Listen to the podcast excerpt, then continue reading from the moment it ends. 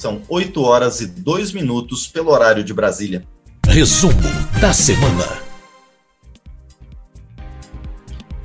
Foi uma semana quente na Câmara dos Deputados, muitas discussões e muitas votações no plenário da Casa. E para falar sobre tudo o que aconteceu no plenário da Câmara, em outros espaços de discussão da Câmara dos Deputados, nós vamos receber mais uma vez a editora-chefe da Rádio Câmara, a jornalista Ana Raquel Macedo. Bom dia, Ana, tudo bem? Bom dia, Márcio, tudo bom? Tudo bem também para que acompanhe a gente aqui nesse resumo. Então, muitas coisas na Câmara dos Deputados e começamos com um tema que, de certa forma, navegou por bastante tempo no plenário da Casa, mas finalmente foi votado nesta semana, que é o projeto da cabotagem, a chamada BR do Mar. O que, que é essa, essa proposta, Ana Raquel?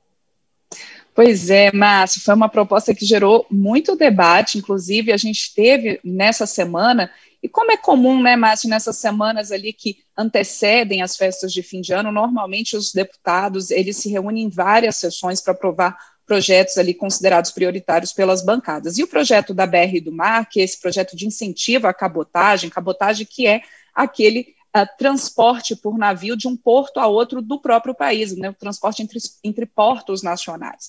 Ele teve a votação que se iniciou na segunda-feira, então, quer dizer, a gente teve início aqui de sessões plenárias a partir de segunda-feira, e a conclusão dessa votação foi, foi, apenas na terça, Márcio. E esse projeto, ele prevê ali uma série de incentivos a esse transporte entre portos nacionais. É, ele, inclusive, libera progressivamente o uso de navios estrangeiros, sem a necessidade de uso de estaleiros nacionais, numa transição que vai até quatro anos. E esse ponto específico gerou muita preocupação de parlamentares, principalmente de oposição, mas até de parlamentares também, ah, que integram a base de apoio ao governo do presidente Jair Bolsonaro. Esse é um projeto que veio ah, pelo executivo para análise dos parlamentares.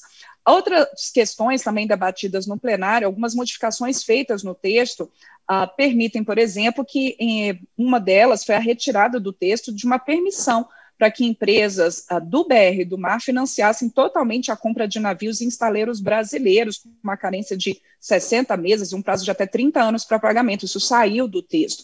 Também uh, foi modificado o texto para permitir que uh, empresas de cabotagem, empresas brasileiras de navegação e outros uh, de mesmo grupo econômico possam contratar transporte terrestre, seja no trajeto de porto até porto, uh, ou também ali até o ponto final, para o cliente final. Então, fica permitido também a inclusão de transporte terrestre aí por essas empresas que fazem parte do BR do mar. Como eu disse, houve polêmica em plenário, principalmente uma preocupação é, em relação às empresas brasileiras do setor, se elas não vão acabar sendo prejudicadas pelo, pela entrada progressiva né, de navios estrangeiros nesse transporte de cabotagem, e também há uma preocupação com os trabalhadores também do setor, porque eles vão estar submetidos aí a um regime internacional. Essa foi a principal crítica. Mas o relator dessa proposta, Márcio, o deputado Gurgel, do PSL do Rio de Janeiro, rebateu esses argumentos, disse que o objetivo desse projeto do BR do Mar é justamente incentivar esse transporte de cabotagem incentivar um transporte, uma logística brasileira no transporte de produtos, uma logística mais barata, uma logística mais segura, é, com mais produtividade e que também tira um pouco ali da pressão sobre o transporte rodoviário no país. A gente tem um transporte rodoviário tão forte, né, Márcio, que o projeto chama BR do Mar, porque, de fato, no país, a gente tem essa presença muito marcante de transporte de mercadorias pelas nossas rodovias. Mas aí é uma tentativa, então, com esse projeto, para que você tenha uma, um transporte também entre portos. Essa proposta, Márcio, do BR do Mar, ainda tem que passar pelo Senado. Muito bem. E como é que está a questão do Fundeb, que também foi aprovada a sua regulamentação na Câmara dos Deputados? Também foi um processo bastante longo, bastante discussões na Câmara, mas finalmente foi votado, não é, Ana? Foi, Márcio, foi votado e, assim, com muita discussão, como você falou, a gente teve aí, ao longo de quinta-feira, uma sessão longa de votações tratando dessa questão do Fundeb. O relator, que é o deputado Felipe Rigoni, do PSB do Espírito Santo, ele vinha negociando já algumas semanas esse texto. Inclusive, a, o Fundeb, só para a gente lembrar aqui um pouquinho, quem acompanha a gente nesse resumo, por que, que precisava dessa regulamentação? A gente teve esse ano a aprovação da emenda constitucional 108, que é do novo Fundeb, que torna o fundo de manutenção ali, de apoio à educação básica, aos profissionais da educação, torna esse fundo permanente e aumenta a participação da União nesse fundo, dos atuais 10% para até 23% até o ano de 2026. Ali em 2026 é que a gente tem esse aporte de 23%. Isso é feito de maneira escalonada. Só que você precisava de um projeto regulamentando como é que vão ser esses repasses, como é que vai ser a distribuição desses recursos dentro do Fundeb para as diversas entidades. Hoje a gente tem uma regulamentação que vai até 31 de dezembro de 2020. Quer dizer, se não aprovar essa regulamentação do Fundeb, você não tem como distribuir esses recursos pela, pelo novo Fundeb, pelo novo fundo. Então, por isso, a pressa, Márcia, houve toda uma negociação. O relator Felipe Rigoni vinha trabalhando nesse texto e chegou para que ele fosse, entrasse em votação, pudesse entrar em votação nessa quinta-feira, com o apoio, inclusive, de partidos de oposição, para eles retirarem obstrução, é, foi o que? Ele retirou do seu texto a, a possibilidade de transferência de recursos para escolas confessionais, para escolas, entidades filantrópicas e também do Sistema S. Só que o que, que causou uma polêmica? O relator retirou do texto, mas uh, foi votado o texto base, como a gente disse, em esses pontos, mas houve a apresentação dos chamados destaques, que são propostas de emenda. E essas propostas de emenda permitiram a volta desses itens ao texto de regulamentação do Fundeb.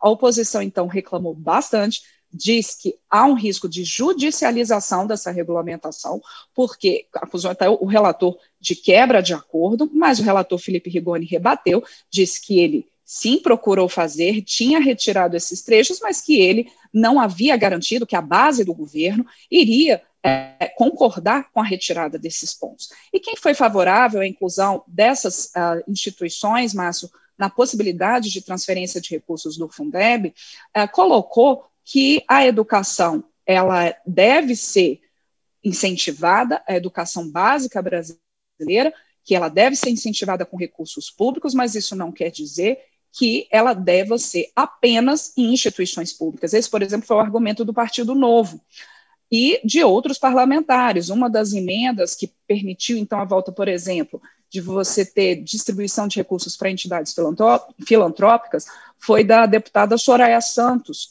do PL do Rio de Janeiro, que ela disse que isso aí pode permitir, por exemplo, a transferência de recursos para as APAES. A oposição, como eu disse, ficou contra, disse que isso é pode ser um desmonte da educação pública brasileira.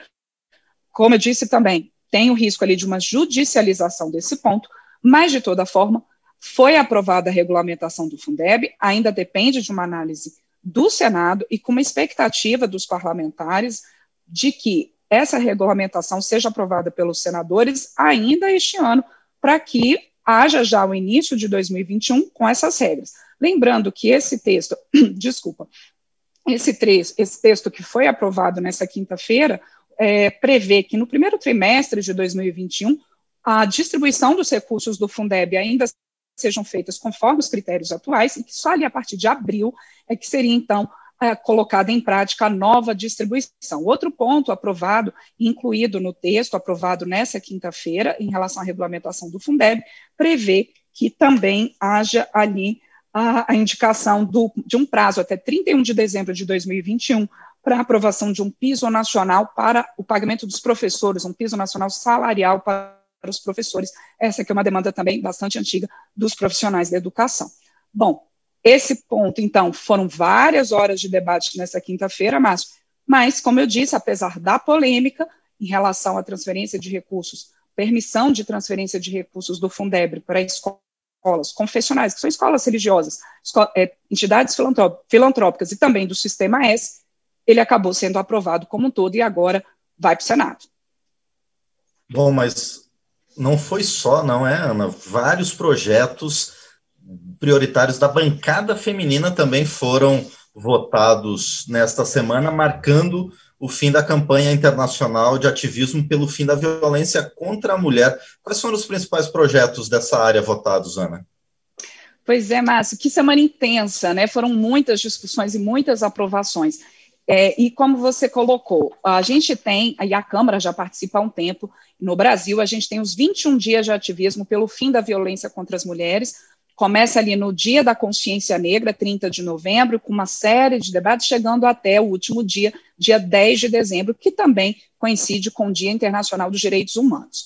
Bom, normalmente a bancada feminina seleciona propostas prioritárias para votação durante esse período, e assim foi feito.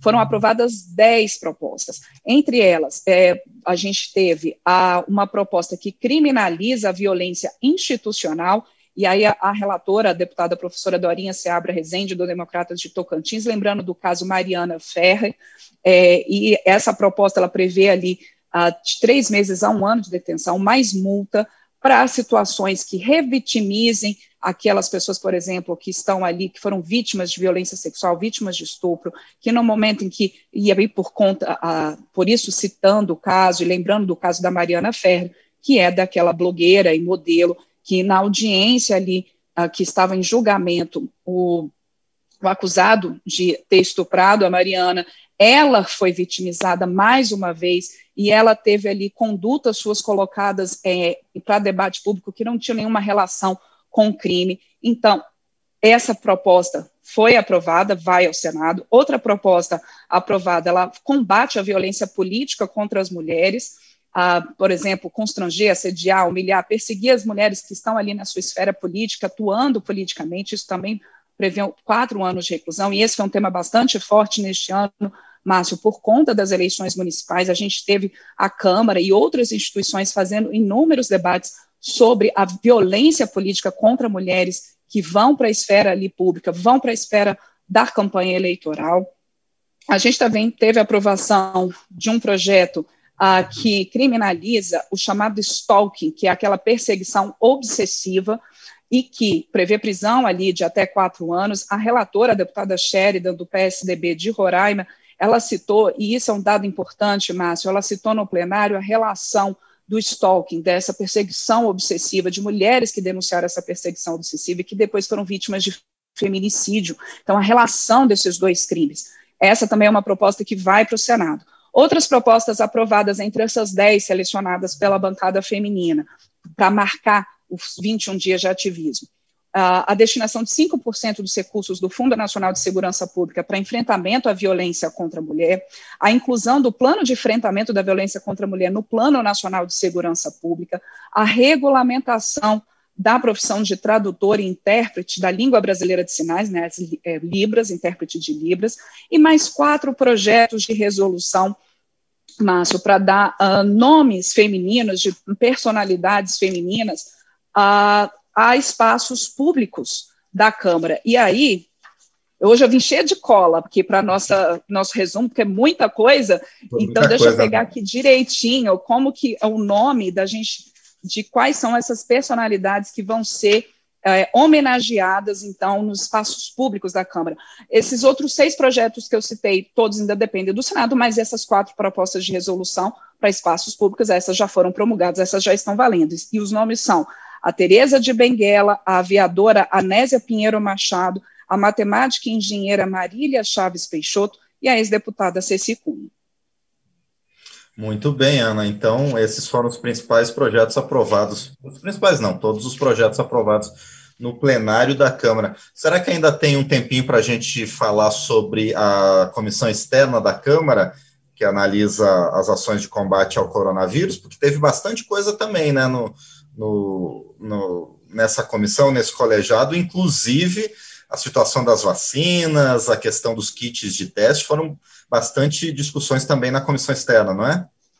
Sim, Márcio, mas antes da gente passar para a comissão externa, eu vou ainda falar de um projeto muito importante aprovado no plenário nessa semana, que foi o acordo da Convenção Interamericana contra o Racismo, Discriminação Racial e Formas Correlatas de Intolerância. Essa é verdade, proposta, é É, você vê, assim, foi muita coisa votada nessa semana e, e, temas muito importantes e muito diversos. E esse foi bastante importante e significativo, Márcio. Foi um, uma proposta indicada pela comissão externa que acompanha as investigações do caso João Alberto, que é daquele consumidor negro que foi morto por seguranças num supermercado da rede Carrefour em Porto Alegre, lá no Rio Grande do Sul. Esse acordo da convenção, ele foi votado na quarta-feira no plenário, numa longa sessão, uma sessão ah, bastante é, simbólica, porque quem comandou a sessão foi o deputado Orlando Silva, do PCdoB de São Paulo, que é da bancada de parlamentares negros. Outros parlamentares negros também participaram e falaram muita atividade, e parlamentares também Uh, que não integram a bancada né, uh, de parlamentares negros, mas que todos ali falando sobre a importância. Esse acordo, então, ele faz com que seja integrado à Constituição brasileira medidas de combate ao racismo, de prevenção, de punição, que isso seja, então, que, essa, que esse acordo da Convenção Interamericana faça parte da nossa norma constitucional. Tanto é assim, Márcio, que para aprovação dessa proposta, você precisa desse acordo, você precisa de um quórum, um quórum igual ao de PEC, de proposta de emenda da Constituição, quer dizer que aquele quórum qualificado de três quintos ali de cada casa em dois turnos de votação. O acordo, então, da Convenção Interamericana contra o Racismo ele ainda depende do aval do Senado, ele foi votado pela Câmara nesta semana. Muitos parlamentares lembrando do racismo institucional que ainda existe no país, infelizmente, das desigualdades sociais, da vitimização da população negra, que ela está ali sendo alvo de mais violência no país, e de, uh, da desigualdade em, todos as, em todas as áreas, isso foi muito lembrado.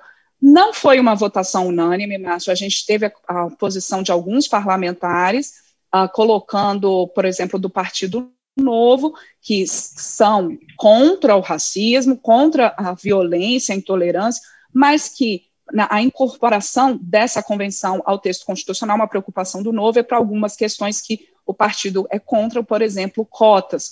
Mas, no geral, como eu disse, proposta teve amplo apoio, foi votada numa sessão eh, simbólica, histórica ali, comandada por um parlamentar negro.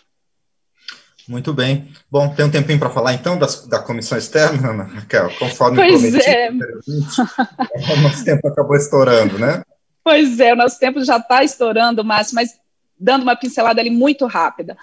Comissão Externa fez essa semana seis audiências públicas sobre temas diferentes. A gente teve um debate muito intenso essa semana na Comissão Externa que acompanha as ações de combate ao coronavírus sobre as diferentes possibilidades de vacina contra o coronavírus, cobrando ali do Ministério da Saúde uma posição de um plano de imunização para o coronavírus. A gente teve, inclusive, o Ministério, o próprio ministro da Saúde, Eduardo Pazuello, não foi a essas reuniões da comissão, foram encaminhados representantes técnicos para conversar com os parlamentares, mas o ministro deu entrevista à rede CNN falando ali que há possibilidade, inclusive, da inclusão de compra da vacina da Pfizer, que já vem sendo utilizada né, no Reino Unido e próxima de uma aprovação emergencial nos Estados Unidos, que há uma possibilidade de inclusão dessa vacina também no plano de imunização para o combate ao coronavírus no país. E o representante da Pfizer no Brasil, acho que foi um dos destaques da comissão externa, ele colocou que a preocupação com a logística, né, porque é uma vacina que exige ali